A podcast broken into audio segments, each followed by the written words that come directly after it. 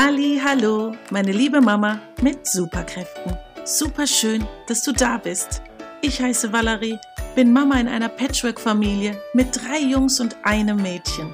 Lass uns gemeinsam mit viel mehr Gelassenheit und voller Vorfreude dem Schulstart entgegenblicken.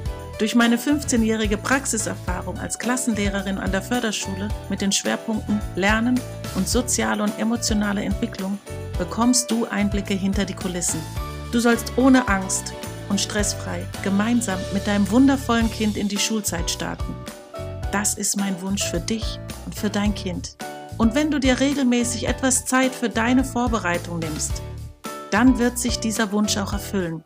Bei Schulstadt mit Herz unterstütze ich dich dabei, zu Hause einen tollen und geeigneten Rahmen für den Schulstart zu leben. Mit Hilfe meines Schulstartkonzeptes kannst du mit Leichtigkeit und Schritt für Schritt dein Kind zum glücklichen Schulstart begleiten. Gleichzeitig lade ich dich ganz herzlich ein, Teil meiner einzigartigen Schulstart-Membership zu werden. Denn gerade in einer Gruppe mit anderen lösungsorientierten, aktiven Machermamas macht die Vorbereitung auf das Abenteuerschule noch viel mehr Spaß. Den Link zur Anmeldung findest du in der Podcast-Beschreibung. So, jetzt startet die heutige Folge.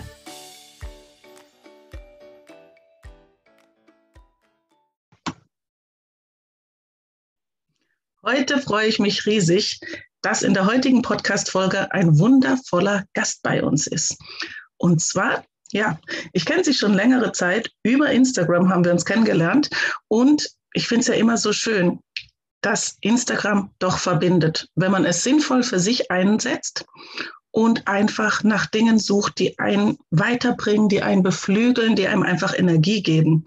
Und ich liebe es einfach, immer Energiebooster zu haben. Und genauso ist sie auch, ich vermute mal, auch wenn wir uns nie live gesehen haben, ein Energiebündel und ein Herzensmensch. Und deshalb haben wir uns auf jeden Fall gleich verbunden gefühlt, weil wir doch in dieser Beziehung auf jeden Fall ähnlich ticken. Und das andere Wundervolle ist eben auch, dass sie auch was mit Schule zu tun hat. Und ich stelle sie euch jetzt nicht richtig vor, denn ich kenne sie ja gar nicht rundum. Deshalb wird sie das dann selbst machen. Aber ich spreche gerade von Gabi Bröcking, eine wundervolle Integrationshelferin. Und das ist eben das Thema, was mich ganz arg ähm, ja, bewegt. Denn als Lehrerin an der Förderschule haben wir ganz viele E-Kräfte oder Einzelbetreuer. Also sie werden vielleicht in den verschiedenen Bundesländern anders genannt oder im Wording von den Klassen und Schulen ist es auch unterschiedlich. Sie ist auf jeden Fall da für Kinder, die es doch dann im Klassengeschehen immer wieder schwer haben, sich da zu integrieren, sich im Alltag zurechtzufinden. Aber ich will gar nicht so viel vorwegnehmen. Auf jeden Fall ist es immer für uns als Lehrer eine gigantische Unterstützung. Wir würden den Unterricht gar nicht meistern können. Denn diese Kinder, die einfach dann doch ziemlich viel Aufmerksamkeit benötigen, aus welchem Grund auch immer, können sich dann einfach auf ihre E-Kraft verlassen, haben dann Support über den Tag und wir als Lehrer können uns einfach der Klassengemeinschaft widmen. Natürlich widmen wir uns auch einzelnen Kindern, aber es gibt bestimmte einzelne wundervolle Kinder, die einfach dieses Maß übersteigen, dass es in der Praxis noch umsetzbar wäre, da einen gut laufenden Unterricht zu machen. Und deshalb denke ich, ist es so wichtig, denn egal wo jetzt dein Kind vielleicht in, in die Schule kommt, kann es sein, das ist dann erzählt, wir haben unsere Lehrerin, Frau so und so, und dann sitzt da noch eine andere Frau drin. Oder auch ein Mann natürlich kann es sein. Und das sind dann vielleicht Integrationshelfer. Und was sie eben machen, was für Menschen das sind, deshalb finde ich es wichtig, dass du mal persönlich eine kennenlernst. Und da habe ich jetzt eben die Gabi und sie wird eben dazu uns berichten. Ich habe verschiedene Fragen an sie und ich hoffe, dass du dann ein Bild davon hast. Und ich freue mich riesig auf dieses Gespräch. Hallo, liebe Gabi. Hallo, guten Morgen, liebe Valerie. Ich freue mich sehr, dass du mich so liebevoll vorgestellt hast. Ich kann das auch nur zurückgeben. Wir haben uns tatsächlich über Instagram gefunden und ähm, ich mag diese Verbindung einfach. Ähm, ja, und ich finde es toll, dass wir heute Morgen ein gemeinsames Gespräch haben. Ich ähm, stelle mich vielleicht mal kurz selber eben vor. Ich bin 54 Jahre alt und lebe in einer wunderbaren Patchwork-Familie hm, mit vier, fünf Kindern.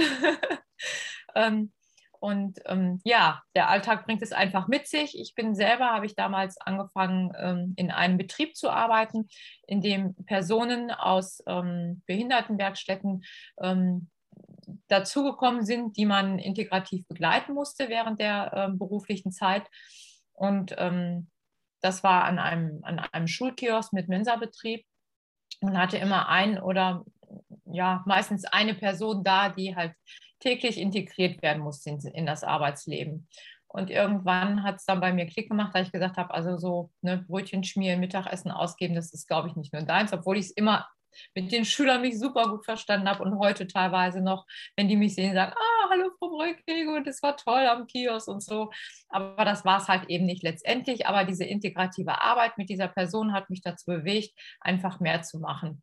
Habe dann ein Studium in Psychologie ähm, nebenher gemacht als Fernstudium und habe mich dann auf diese Schulbegleitung hin beworben, um einen Einstieg zu bekommen. Und ja, und so bin ich da gelandet und ähm, mache das mit wirklich, wirklich, wirklich mit viel, viel Herzblut.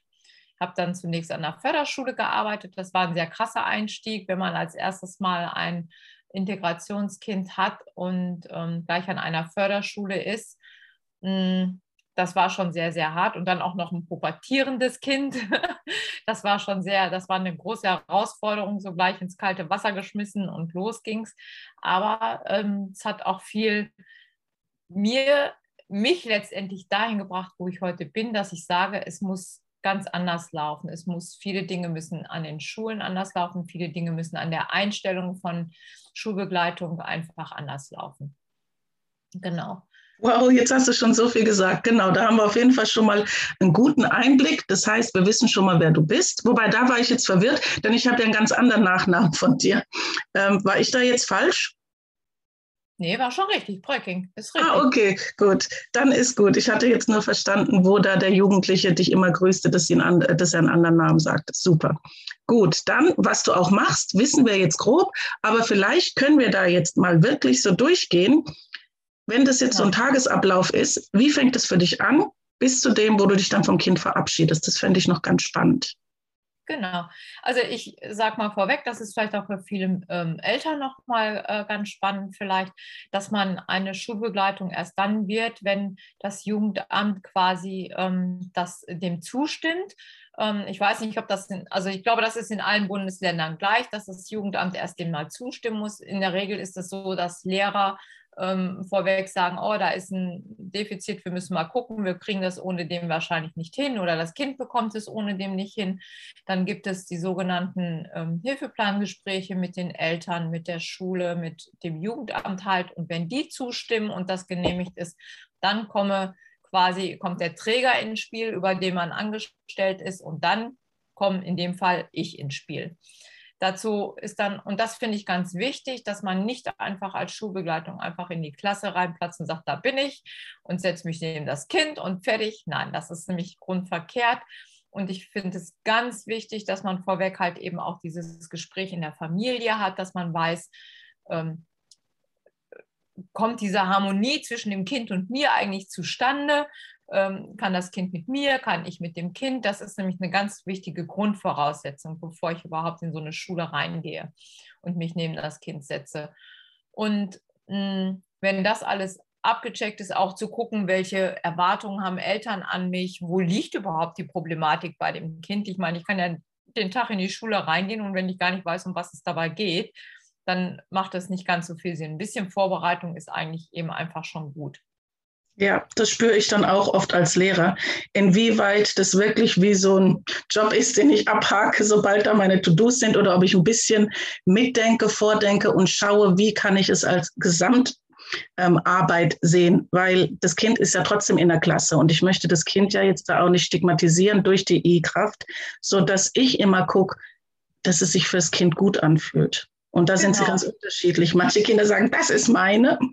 Und andere wollen gar nicht diesen, ich sage es jetzt mal einfach, Stempel haben. Und da kriege ich überhaupt die Kooperation mit dem Kind erst hin, wenn die Integrationshilfe, und das muss man natürlich dann auch wieder mit dem Jugendamt besprechen, wie ähm, nach außen wirken zwei Kinder nimmt, damit sich dieses Kind, für das eigentlich gedacht ist, überhaupt darauf einlässt. Genau, deswegen ist es auch ganz wichtig, sich vorab, bevor ich mich überhaupt neben das Kind setze, auch mal in der Schule eben zu melden und auch mal eben zu gucken, wer ist Klassenlehrer, äh, wie ist die Schule überhaupt aufgebaut und dann mit dem Klassenlehrer gemeinsam zu überlegen, beziehungsweise insbesondere mit dem Kind. Und das ist die Grundvoraussetzung. Möchte das Kind, dass das in der Klasse gleich publik wird? Oder sagt das Kind, nee, ich möchte das gar nicht, dass es meine, ähm, dass es gleich jeder weiß, dass ich eine I-Kraft habe. Und in der Regel halte ich das so, dass ich mich erstmal hinten hinsetze und erstmal beobachte.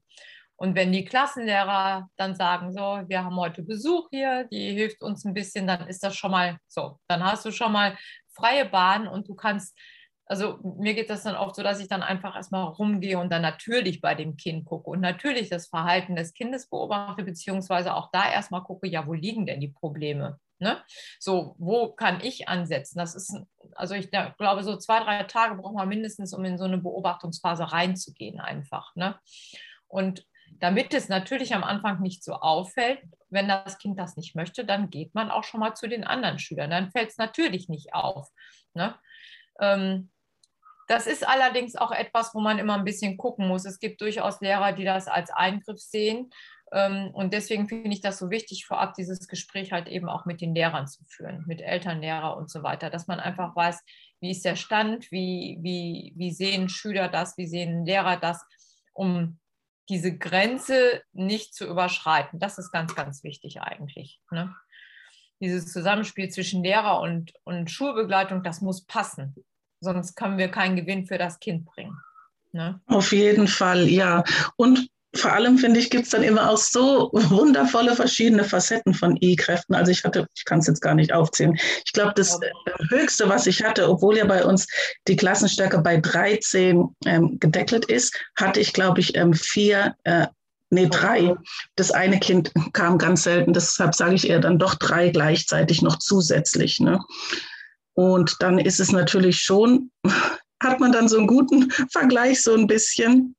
Und ist aber trotzdem auch wieder schwer zu vergleichen, weil die ja wieder unterschiedliche Kinder haben und deshalb anders drauf eingehen müssen. Also ein mega spannendes Thema, wo ich nur als Lehrerin manchmal Schwierigkeiten habe, weil die E-Kraft sitzt ja drin und natürlich guckst du aufs Kind, aber wir machen ja dann Sachen zum Beispiel im Unterricht und ich erkläre ja alles und dann ist ja vielleicht dieses Kind, das es betrifft, das ist das nicht ganz verstanden hat, die Zusammenhänge, was es jetzt tun soll. Und dann greift er da die I-Kraft ein und erklärt es nochmal, geht es nochmal durch.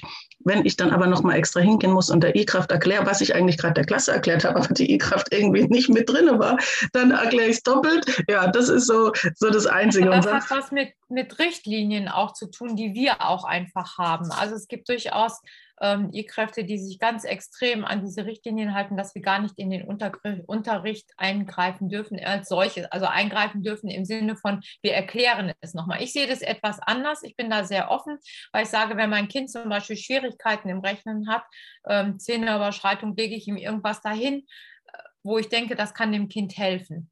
Ähm, andere wiederum ähm, haben das in, in, in Niedersachsen zum Beispiel, ist es ganz, ganz klar strukturiert, dass man das gar nicht darf, dass man gar nicht in diesen Unterrichtsstoff eingreifen darf, ähm, weil ähm, man sagt, das verwischt das Bild und eventuell sogar die Noten für das Kind. Ja, ah, nee, das meine aber ich meine erklären, wenn es ja gar nicht verstanden hat. Ich brauche jetzt das Mäppchen und es ist nicht in der Lage, sein Mäppchen rauszunehmen, kann es ja den nächsten Schritt nicht weitermachen. Und ich kann eben nicht 13 Kindern permanentes Mäppchen aus dem Ganzen holen. Dann nochmal erklären, und jetzt brauchst du gelb und dann rot.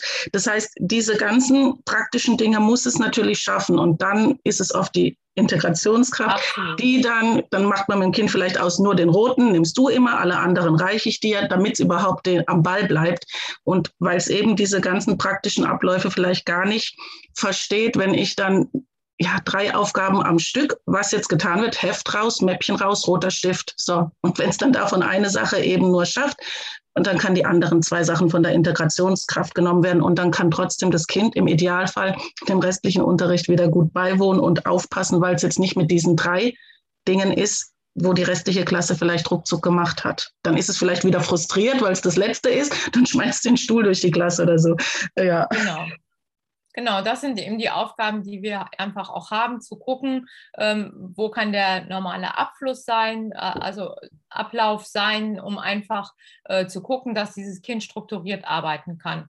Oder auch, dass es Situationen gibt, wo man ein Kind einfach einen Moment aus dem Unterricht rausnehmen muss, wenn es halt gar nicht geht, so wie du sagst. Ne? Wenn da gerade jetzt mal so ein Heft durch die Gegend fliegt oder sowas, das hat ja immer alles auch Gründe und alles auch ähm, oft situationsbedingt. Ähm, da gibt es so viele unendliche Möglichkeiten. Ähm, da kann man dranbleiben, ähm, von diesen Geschichten zu erzählen. Aber wichtig ist, dass man als Schulbegleitung einfach empathisch diesem Kind gegenübertritt und dass man einfach guckt, was ist jetzt gerade wichtig für dieses Kind. Ich bin da, um für dieses Kind zu gucken, was es gerade in diesem Moment braucht. Und wenn es braucht, fünf Minuten gerade rauszugehen, statt den Satz jetzt zu Ende zu schreiben, wo es vielleicht schon fünf Sätze konzentriert geschrieben hat, dann ist das so. Und das ist das, das ist so dieses Feinfühlige. Das kann einem niemand lernen als solches. Das kann man auch nicht, ähm, das kann man nicht in, in, in, Seminaren lernen oder sonstiges. Das muss man einfach ähm, mitbringen, sage ich mal, als Schulbegleitung. Einfach zu fühlen, was braucht dieses Kind gerade. Das macht Schulbegleitung aus letztendlich. Ja, und da muss ich wirklich sagen, bin ich auch so dankbar. Entweder hatte ich immer Glück, aber da muss ich schon sagen, dass bestimmt 85 Prozent meiner E-Helfer zum Glück dieses Gespür hatten und ja auch dieses Verständnis untereinander, wie so ohne Worte war. Denn ich kann ja jetzt eben auch nicht Sachen sagen, sondern dieses Abspüren. Oder wir hatten Blicke ausgemacht, wie viel ähm, Lautstärke jetzt noch für die restliche Klasse ähm, tolerant ist, wenn ich gerade vielleicht einen neuen Stoff einführe und dann natürlich die ganze Zeit ein Geklapper, ein Geschreie ist, lenkt es natürlich die anderen ab. Und da einfach wie mit einem unsichtbaren Band mit dem E-Helfer trotzdem verbunden zu sein, damit er weiß, äh, das ist gerade eine kritische Stelle. Wenn da jetzt die anderen diesen Part auch nicht mitkriegen, kann ich im Grunde am nächsten Tag die Stunde nochmal wiederholen, damit wirklich der Inhalt dann auch für die anderen ähm, verständlich ist. Ja, genau, das ist oft. Und das ist auch eben dieses Zusammenspiel, was ich gesagt habe. Einmal in erster Linie das Kind, aber auch dieses Zusammenspiel zwischen Lehrer und Schulbegleitung. Ähm, und da gibt es mit Sicherheit himmelweite Unterschiede. Da gibt es bestimmt auch ähm, Schulbegleitungen, die sagen, ich kann mit manchen Lehrpersonen gar nicht so gut zusammenarbeiten, weil sie es als Eingreifen sehen. Andere Schul äh, Lehrer gehen sehr offen auf Schulbegleiter zu äh, und auch Schulbegleiter auf Lehrer zu. Das ist diese Grundbasis. Und das ist genau das, was ich eigentlich erreichen möchte. Das ist der Grund, warum ich zum Beispiel ähm, Schule in Harmonie gegründet habe weil ich finde, dass die Harmonie muss einfach ist die Grundbasis, die da sein muss letztendlich, um für das Kind das Bestmöglichste rauszuholen. Und da darf es eben gar nicht solche, solche strengen Grenzen wie dies geht nicht, das geht nicht geben. Eine Struktur, ja, aber eben auch einfach zu gucken, was kann ich mit dem Lehrer oder mit dem mit dem Lehrpersonal, mit den Eltern oder so erarbeiten. Und da müssen im Endeffekt alle an einem Strang ziehen. Es muss ein Zusammenspiel sein. Es muss wie so eine Unendlichschleife sein, die eigentlich immer ähm, zusammengreift, damit man einfach ähm, an dem Kind oder für das Kind das Beste rausholen kann. Weil sie haben ja eh schon ein Defizit, sie haben ja eh schon ein Problem. Warum sitze ich sonst da? Ja? Und dann muss man gucken, dass man für das Kind das Bestmöglichste rausholen kann. Oh ja, so schön gesagt. Und jetzt fällt mir gerade eins an, wo du da so geschildert hast, hatte ich gerade noch mal so einen Gedanken. Also den hatte ich schon mal vorher. Du bist ja auch bei mir bei meinen ähm, Experten-Talks immer dabei. Und guckst da ja auch, auch wenn jetzt nicht alle Themen eins zu eins für dich wahrscheinlich passen, trotzdem dieses abzuspüren, was bewegt gerade die Mamas, die ähm, frisch mit den Kindern in die Schule starten. Aber ich habe ja auch viele ähm, pädagogische Themen bei mir in den Abenden. Und da war aber auch mal eine Mama, ähm, da wir uns ja danach immer so austauschen, die hatte ja dann auch gehört, was du machst und findet es so toll und will das auch werden. Wie kann ich denn, wenn ich als Mama jetzt spüre, oh, das wird mir total viel Freude bereiten, auch E-Kraft zu werden? Kannst du da auch kurz sagen, das haben wir jetzt bei meinen Fragen vorhin nicht besprochen, wie kann ich das werden? Kann das jeder werden? Was ist da die Voraussetzung? Grundsätzlich ist es, ähm, ich sage es jetzt bei Anführungsstrichen, leider so, dass es tatsächlich jeder werden kann. Leider in Anführungsstrichen sage ich deswegen, weil es tatsächlich keine Ausbildung in dem Sinne davon gibt. Es gibt in verschiedenen Bundesländern oder auch in verschiedenen ähm, Regionen, ähm, dass die Schulen oder, oder dass das Jugendamt auch sagt, wir hätten gerne eine, eine Vorbildung in Sachen von Schulsozialarbeit, also ähm, nicht Schulsozialarbeit, ähm, komme gerade nicht drauf. Hm. Auf jeden Fall in, in diesem Bereich ähm, etwas ähm, zu machen, äh, vorweisen zu können. Aber es gibt auch eben, ich sage mal so, das meine ich nicht böse, die Bäckereifachverkäuferin von nebenan, die sagt, ich möchte jetzt nicht mehr jeden Tag da bis um acht im Geschäft stehen und auch nicht am Wochenende, ich möchte jetzt in die Schule gehen. Oder aber auch die lieben Mamis, die sagen, ich habe selber ein Kind und ich weiß, wie das ist. Ähm, oft sind es Eltern, die hm, Kinder mit Autismus oder sowas haben und die genau das spüren, wo die Probleme liegen und dann sagen, ich könnte mir das gut vorstellen. Und für mich ist immer die Grundvoraussetzung, ich muss vielleicht nicht die Riesenvorbildung haben. Aber zwei Dinge sind ganz wichtig. Das eine ist die Empathie und das Wissen darum, ich muss noch viele Dinge dazulernen. Das heißt, wenn ich mich hinsetze und ich komme an ein Kind, was FASD oder Autismus hat, dann muss ich dafür eine Vorbildung haben. Da muss ich wissen, was passiert überhaupt mit solchen Kindern, auf was muss ich achten. Ich kann bei einem sozial-emotionalen Kind, da kann ich, wenn ich empathisch genug bin, kann ich ganz viele Dinge so ableiten, aber beim Autismus ist das zum Beispiel nicht mehr möglich.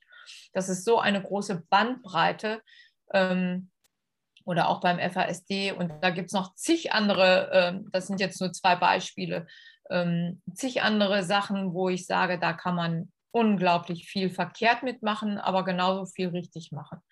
Und da finde ich es wichtig, und das, da verstehe ich viele Träger einfach nicht, die einfach Mütter oder, oder junge Menschen einfach losschicken, die zum Beispiel gerade, ähm, es gibt welche auch, die, die Studenten, die gerade reinkommen, in den, ähm, die sich nebenbei was verdienen wollen und dann in die Schulbegleitung gehen, aber die haben von nichts eine Ahnung. Das ist leider so. Und sind dann manchmal auch leider überfordert, wenn dann Kinder mal sehr aggressiv werden oder sowas. Ja, was sollen die denn dann machen? Ich meine, jeder Mensch ist überfordert, wenn ein Kind dir gegenüber aggressiv gerade wird oder in der Klasse gerade aggressiv wird. Das sind besondere Situationen, aber die kommen vor. Und da müssen die Personen, die Schulbegleitung machen, einfach geschult werden. Und das fehlt mir auch ganz oft an ganz vielen Trägern einfach, dass diese Schulungen einfach nicht laufen. Das ist ganz spannend, da muss ich einhaken, weil es ja schon nochmal, denke ich mal, ja, verschiedene Nuancen gibt, wie du es ja jetzt schon gesagt hast. Und ich würde jetzt so sagen, Integrationskraft an einer Förderschule mit dem Schwerpunkt soziale, emotionale Entwicklung und Lernen. Da nochmal zusätzlich, weil wir sind ja alle schon ähm, ausgebildet als Lehrer, um speziell mit diesen Kindern umzugehen. Aber wenn es trotzdem in so einer Klasse gar nicht geht, trotz der Vorbildung von uns Lehrern, dann ist es ja nochmal, würde ich sagen, ein bisschen anderes Kaliber. Wird dann auch beim Träger wenn jetzt die Möglichkeit besteht, wenn das jetzt alles neu geplant wird, weil ich kenne es ja auch von vielen Integrationshelfern, dass die ja gar nicht, da ist ja nicht eine Schublade und suche mir jetzt den Kindertyp raus, wo ich jetzt denke, das schaffe ich. Wie findet da die Einteilung statt? Oder sie wissen ja auch nie mit wie vielen Stunden. Das ist alles immer, man lässt sich auf was ein mit ganz vielen Unbekannten. Oder ist es bei euch anders? Nein, das ist tatsächlich so. Das ist wirklich so. Ähm, auch die Stunden sind ja sehr abhängig von dem Kind und von dem, was gebraucht wird. In der Regel betrifft es ja die Zeit in der, in, äh, des, des Unterrichts. Ich sage jetzt mal Grundschule, vier Stunden, fünf Stunden, maximal sechs Stunden. Auf den weiterführenden Schulen dann auch schon mal länger. Ähm, und diese Stunden richten sich nach dem, wo der, wo der Bedarf des Kindes ist. Es gibt durchaus Kinder, wo man mh, hm, zum Beispiel im Sportunterricht gar nicht dabei sein müsste. Ja, das weiß man aber vorher alles nicht. Das muss sich ergeben, das muss man rausfiltern. Und ich meine, je mehr ein Kind in irgendwelchen Stunden selbstständig gehen kann, lässt man es gehen, weil das natürlich das Selbstvertrauen für das Kind selber auch stärkt und auch sieht, oh, ich kann auch was alleine, da brauche ich meine Schulbegleitung gar nicht für. Aber diese Stunden, und das ist halt wichtig, dass man alle, ich glaube, alle halbe Jahre ähm, gibt es eigentlich dieses Hilfeplangespräch, wo Jugendamt, Schule, sprich Klassenlehrer, Eltern und ähm, Schulbegleitung zusammenkommen, um zu gucken, wo ist der Stand des Kindes und wo kann ich noch was tun, wo kann sich was verändern oder wo müssen wir einfach von den Stunden her noch vielleicht sogar noch was draufpacken. Das ist ja. es. Genau, also das heißt, bei uns war es auch immer halbjährlich, ich glaube, Hilfeplan Gespräch und dann immer nochmal diese Hilfeplan Konferenz hieß das, glaube ich, wo dann auch noch eben es dann immer um Zahlen ging, ähm, wie es weiter finanziert wird, weil das dann auch immer so eine Sache ist.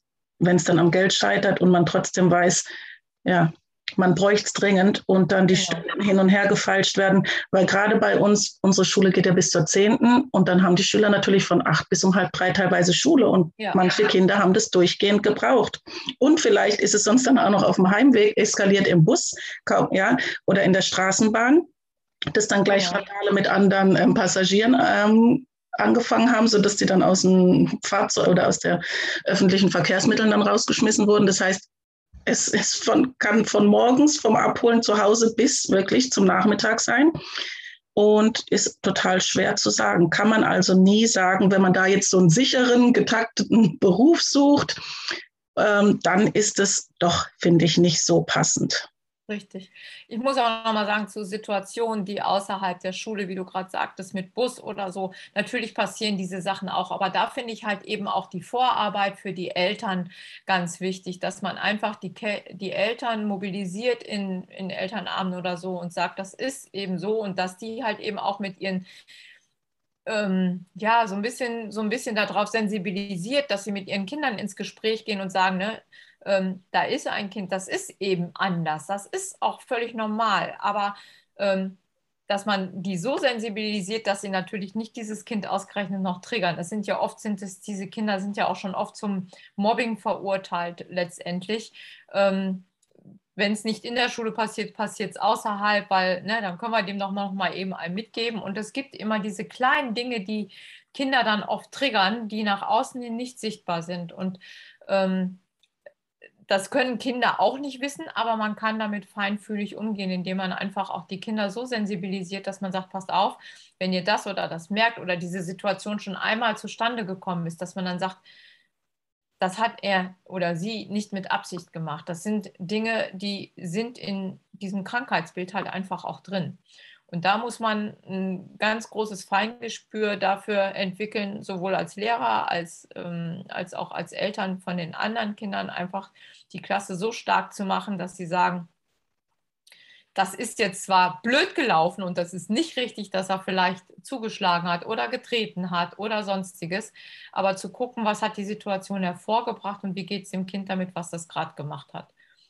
Das sind ganz wichtige Situationen. Oh ja, so wichtig. Und vor allem kommen da wieder so zwei ähm, Realitäten und Welten aufeinander. Denn gerade bei uns ist es ja dann so, oft in unseren eigenen Bussen, die wir haben, ist eigentlich auch gefordert, dass teilweise noch eine zweite Person mit drin sind, weil der Busfahrer kann ja dann auch sich nicht noch um die streitenden Kinder teilweise kümmern. Das heißt, im Idealfall sitzt da jemand mit drin. Aber ganz normal, die dann nicht mehr ähm, mit unseren Bussen fahren, sondern öffentlich, da das Problem. Und da können wir es ja durchspielen, denn da hat vielleicht jeder dann der Beteiligten seine Rechtfertigung. Eben unser Schüler, der wirklich dann geschafft hat, den kompletten Tag sich vielleicht am Riemen zu reißen. Und es war ein ganz anstrengender, harter Tag für das Kind, diesen Schultag zu bestreiten. Bei uns an der Förderschule mit Integrationshelfer. Dann kommt ein Schüler von der in Anführungsstrichen normalen Regelschule, der vielleicht sowieso auch grenzwertig ist und auch massive Schwierigkeiten hat, diesen Tag zu überstehen in seiner Persönlichkeit und in seinem Wesen. Wo vielleicht in vielen Unterrichtssituationen merkt, boah, ich schaffe das nicht, alle anderen sind besser und dann einen gewissen Frust hat. Dann kommen dann zwei, die jetzt wie ein Pulverfass die ganzen Morgen wie gedeckelt wurden, sage ich mal. Und dann sagt der eine, äh, du kommst ja von der Behindertenschule, vielleicht gerade, weil ich ja getriggert bin, weil ich mich den ganzen Tag selber fühle, dass ich die Dinge nicht verstehe. Ja, um einfach, so wie man es kennt, ja, ähm, wie geht es nach oben bucken, äh, ducken und nach unten treten. Das heißt, soll nicht bös gemeint sein, aber der hat jetzt auch den ganzen Tag für sich geschafft an der normalen Regelschule und dann sucht er vielleicht einfach ein Ventil und sagt es, weil er weiß, der von der Förderschule, der rastet dann eh gleich aus und dann wird es hier schön Remi-Demi geben. Ja, genau das sind diese Momente. Und da kann ich es nicht verurteilen, weil der hatte ja auch sein Päckchen zu tragen. Das heißt, dann hocken wirklich zwei Kinder mit enorm großen Päckchen und da kann ich keinen schuldig nennen. Und das ist eh wieder was schon in Schuldzuweisung. Das sind einfach Kinder, die dann wirklich in ihren Tagesabläufen so viel geleistet haben. Ja. Und das ist schon krass. Also ich mache halt gerade nebenbei noch eine Ausbildung zur Lerntherapeutin und ich, da gibt es viele Dinge, die man einfach auch ähm, sehen kann. Ähm, was, was, was das mit Kindern macht, egal ob sie jetzt Legasthenie, LRS, Dyskalkulie, egal was, Autismus, alles. Alles, was damit reingehört, alles, was, ähm, was in diese Richtung geht, wo die Belastung anfängt für so ein Kind und was es mit einem macht. Das ist unglaublich. Und tatsächlich muss ich sagen, das war der richtige Weg, das zu machen, weil man Kinder nochmal anders versteht und auch die Ansätze, den Kindern zu helfen, auch wenn es in der Lerntherapie ist, das heißt eigentlich um, ähm, im Mathe und Deutsch vielleicht unter die Arme greifen kann, aber es gibt viele andere Sachen, die man einfach dann auch lernt, dass man mit Bewegung unheimlich viel machen kann und, und, und. Dass viele Dinge wirklich ähm, da eine Grundlage bekommen und auch ein Wissen nochmal bekommen. Das ist so unglaublich. Eigentlich müsste das jede Schulbegleitung machen, weil da lernt man echt unglaublich viel. Ja, man muss ja. als Schulbegleitung am Ball bleiben. Man muss wirklich am Ball bleiben. Das ist so. Ach, so schön, dass du das sagst. Bevor wir dann jetzt zum Ende kommen, würde ich trotzdem jetzt nochmal einen Bogen spinnen, damit jetzt die Mamis, die jetzt hier bis zum Ende zugehört haben, obwohl sie jetzt gar keine Integrationshilfe für ihr Kind haben, vielleicht in der Klasse keins sein wird, trotzdem nochmal zum Mitgeben, gerade das, was ich jetzt nochmal geschildert habe und auch die Gabi auch noch, dass ja die Kinder, wenn sie diesen langen Tag dann auch geschafft haben, weil ich kriege so oft in Elterngesprächen gesagt, zu Hause schreit und brüllt und bei den Hausaufgaben gibt es immer gleich Streit und wie dieses Pulverfass, wo ich gerade schilderte, explodiert. Wie kann es sein, dass in der Schule ganz lieb, brav ist und nur Gutes in Elterngesprächen, ich dann oft sage, und zu Hause 180 Grad Wendung und das Kind hat sich eben gar nicht im Zaum. Es hat sich eben den ganzen Vormittag in der Schule zusammengerissen und hat dann wirklich vielleicht an sich gehalten und nicht impulsiv reagiert. Und das ist dann eben zu Hause diese Einsicht, ja. diese Geduld haben möchte, da eben so sein zu dürfen, wie es eigentlich vielleicht auch im Vormittag hätte sein wollen, aber eben sich am Riemen gezogen hat. Jetzt habe ich wieder falsche Sprichworte, ich bringe die immer durcheinander. Genau, das nochmal zu berücksichtigen und mitzunehmen. Dein Kind hat sich vielleicht im Unterricht vier Stunden, fünf Stunden total zusammengerissen. Und dann bei den Hausaufgaben, wenn es da eben nicht die Geduld hat, da sitzt nicht in der Klasse, da ist nicht die Lehrerin, da muss es nicht angepasst sein, sage ich jetzt mal so ein bisschen hart. Lass es dann zu Hause. Ein bisschen mehr Freiraum und längere Leine. Genau, das ist aber genau dieses wichtige Zusammenspiel dann auch. Ne? Da kann man auch, also eine kurze Notiz eben oder ähm, heute zu Zeiten mit WhatsApp oder so weiter, dass man eben eine Nachricht an, an die Schulbegleitung auch gibt, es war nichts möglich oder, äh, ne? oder auch an den Lehrer weitergibt, dass man einfach dieses Zusammenspiel hat. Das ist total wichtig. Und einfach auch wie du schon sagst, ein Kind, was gerade ähm, so viel Ballast mit sich rumträgt und sich da einfach mal entlädt, dann einfach auch mal fünf gerade sein lassen. Dann ist es vielleicht nicht wichtig, dass es gerade die fünf Sätze jetzt auch noch schreibt, nur weil in den Hausaufgaben steht, zehn Sätze zu schreiben, hat fünf Sätze geschrieben, dann sind das eben nur fünf Sätze. Es geht, glaube ich, dann wenig, mehr, weniger darum, den Unterrichtsstoff als solches nicht zu ähm, nicht zu blockieren oder zu attackieren, sondern einfach zu gucken, was braucht mein Kind gerade. Und das holt sich das, was es braucht. Und es wird auch das bekommen, was es, was es braucht letztendlich. Das ist so.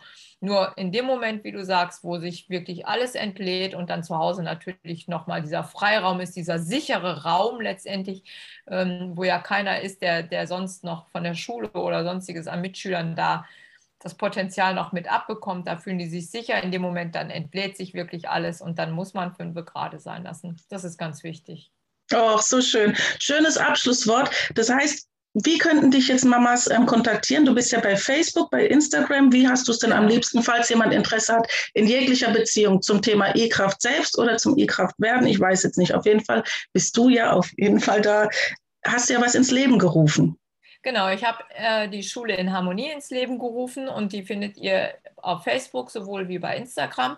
Die Internetseite ist gerade noch in Bearbeitung. Das wird dann über Facebook oder Instagram auf jeden Fall publik werden, sobald die komplett fertig ist, weil wir sind ja stecken noch in den ganz jungen Schuhen drin.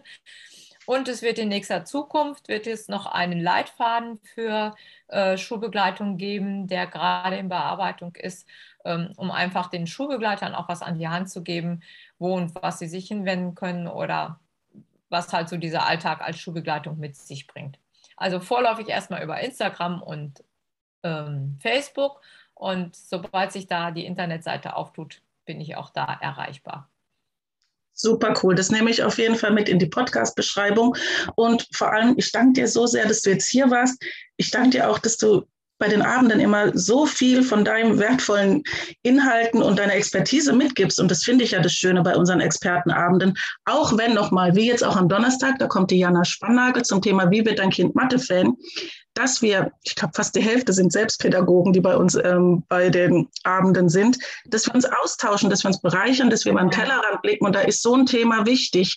Und deshalb finde ich so toll, dass jetzt vielleicht die Hälfte an Mamas, die wirklich keine pädagogische Erfahrung haben und deshalb natürlich super gerne willkommen sind bei den Abenden. Aber auch der Austausch und genau wie du sagst, am Ball bleiben, sich interessieren und neue Dinge lernen.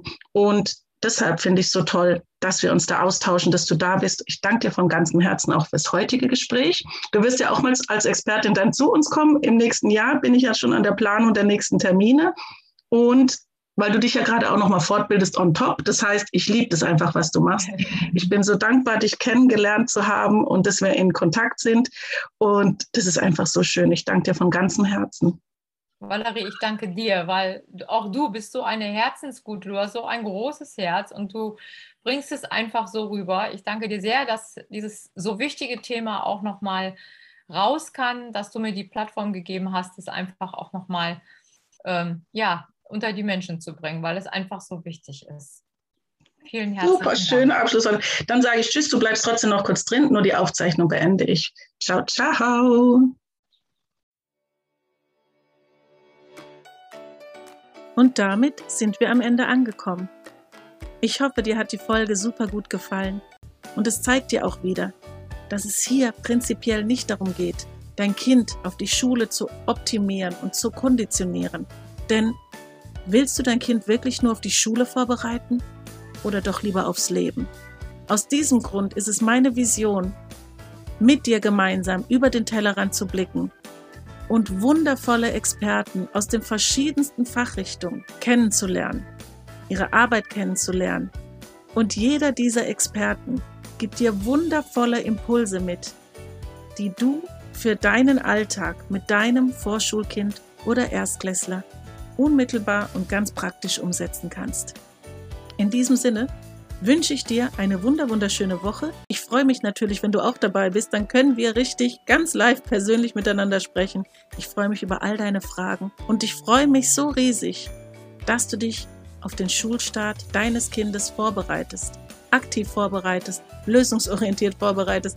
Das finde ich einfach grandios. So, bevor ich weiter in Schwärmen gerate, wie toll ich dich finde, wünsche ich dir einfach eine wunderschöne Woche und sag Tschüss, deine Valerie.